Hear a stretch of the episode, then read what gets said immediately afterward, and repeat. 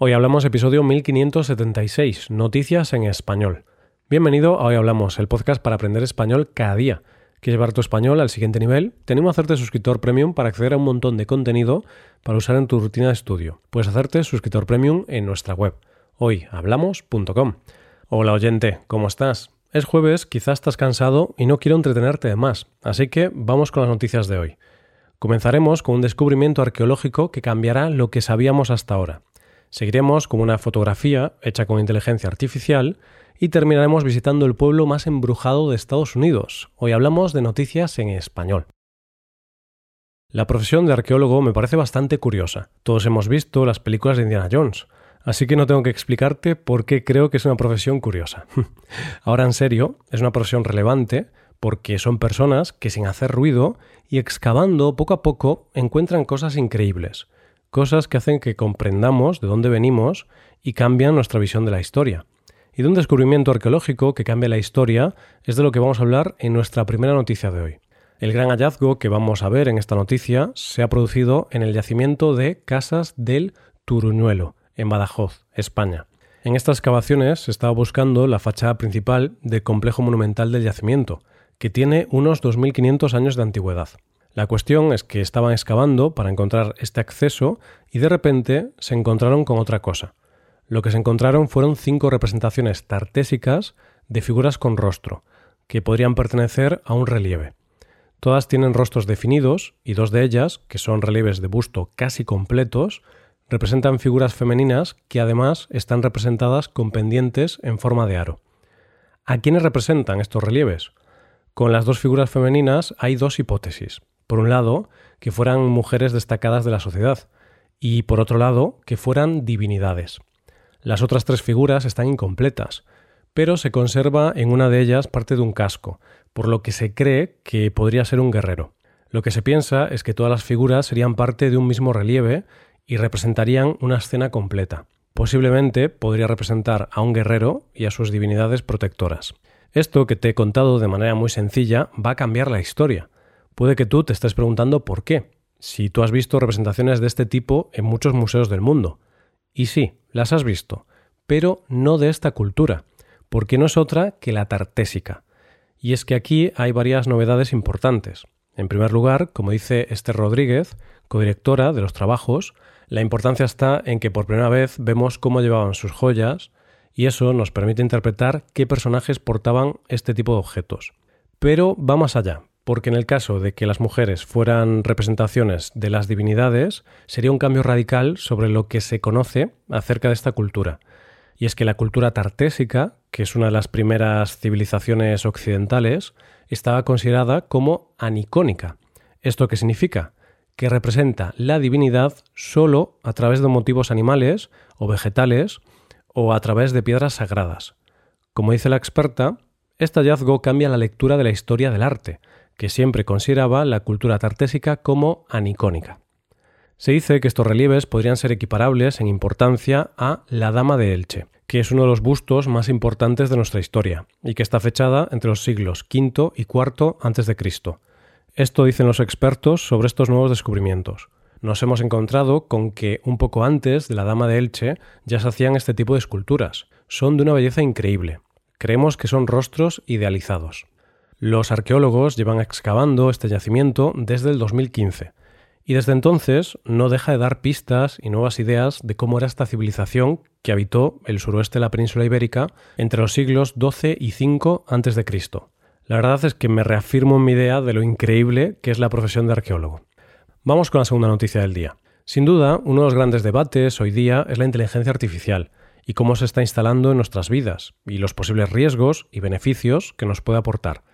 De hecho, hace poco escuché que dentro de poco la única manera de detectar algo hecho con inteligencia artificial solo podremos hacerlo con otra inteligencia artificial. Y de algo creado mediante inteligencia artificial es de lo que vamos a hablar en nuestra segunda noticia de hoy. La historia comienza cuando el fotógrafo alemán Boris Eldagsen participó en el prestigioso premio de fotografía Sony World Photography Awards, en la categoría Creativo.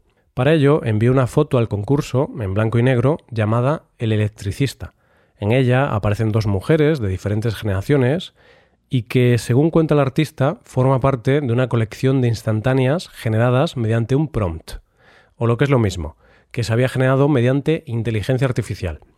La sorpresa llegó cuando el prestigioso premio decidió que entre todas las fotografías enviadas, esta sería la ganadora. Lo primero que sintió el fotógrafo al ganar fue sorpresa, ya que al haber sido generada con ayuda de inteligencia artificial, no cumplía con los criterios que se requerían en este concurso. Es por eso que la noticia está en que Boris decidió rechazar el premio. Dijo que además este hecho ha supuesto un momento histórico, puesto que es la primera vez que una fotografía generada por inteligencia artificial gana un premio de fotografía con prestigio internacional. Y la cosa no queda ahí, porque esto le ha servido a nuestro protagonista para hacer una reflexión sobre los límites de la inteligencia artificial. Por eso ha dicho, las imágenes de inteligencia artificial y la fotografía no deberían competir entre sí en un premio como este. Son entidades diferentes. La inteligencia artificial no es fotografía, por lo tanto, no aceptaré el premio. Además, hizo la siguiente pregunta al rechazar el premio. ¿Cuántos de ustedes sabían o sospechaban que fue generada por inteligencia artificial? Y la respuesta la dio el portavoz de la Organización Mundial de Fotografía, cuando afirmó que al ponerse en contacto con Boris, antes de dar la resolución del premio, supieron que la obra había sido generada con inteligencia artificial. Aún así, dijeron que al considerarlo a él co-creador, su propuesta cumplía con los criterios para esta categoría. Así que ya ves, oyente, la inteligencia artificial ha venido para quedarse y el debate de sus límites está encima de la mesa. Llegamos a la última historia de hoy, ¿Qué puede hacer que un pueblo relativamente pequeño, de unos 2.500 habitantes y situado en mitad del desierto, tenga 11 hoteles? La razón de su popularidad la vamos a conocer en nuestra última noticia de hoy. El pueblo del que estamos hablando se llama Tonopa y se encuentra en el estado estadounidense de Nevada. ¿Por qué es tan famoso? Porque está considerado uno de los municipios más embrujados del país. ¿Y en qué se basan para decir esto? Pues la verdad, oyente, es que hay varias cosas en este pueblo que son bastante sospechosas. Sin duda, el lugar más misterioso de todos, y que a mí me daría pánico, es The Clown Motel. ¿Por qué me daría miedo? Pues me daría miedo a mí y a cualquiera, porque es terrorífico, ya que en su interior hay 2.000 figuras de payasos. Y te estarás preguntando por qué existe este hotel. Pues para conocer el origen de este hotel nos tenemos que ir al año 1985, año en que Leona y Leroy David decidieron construir este hotel en memoria de su padre.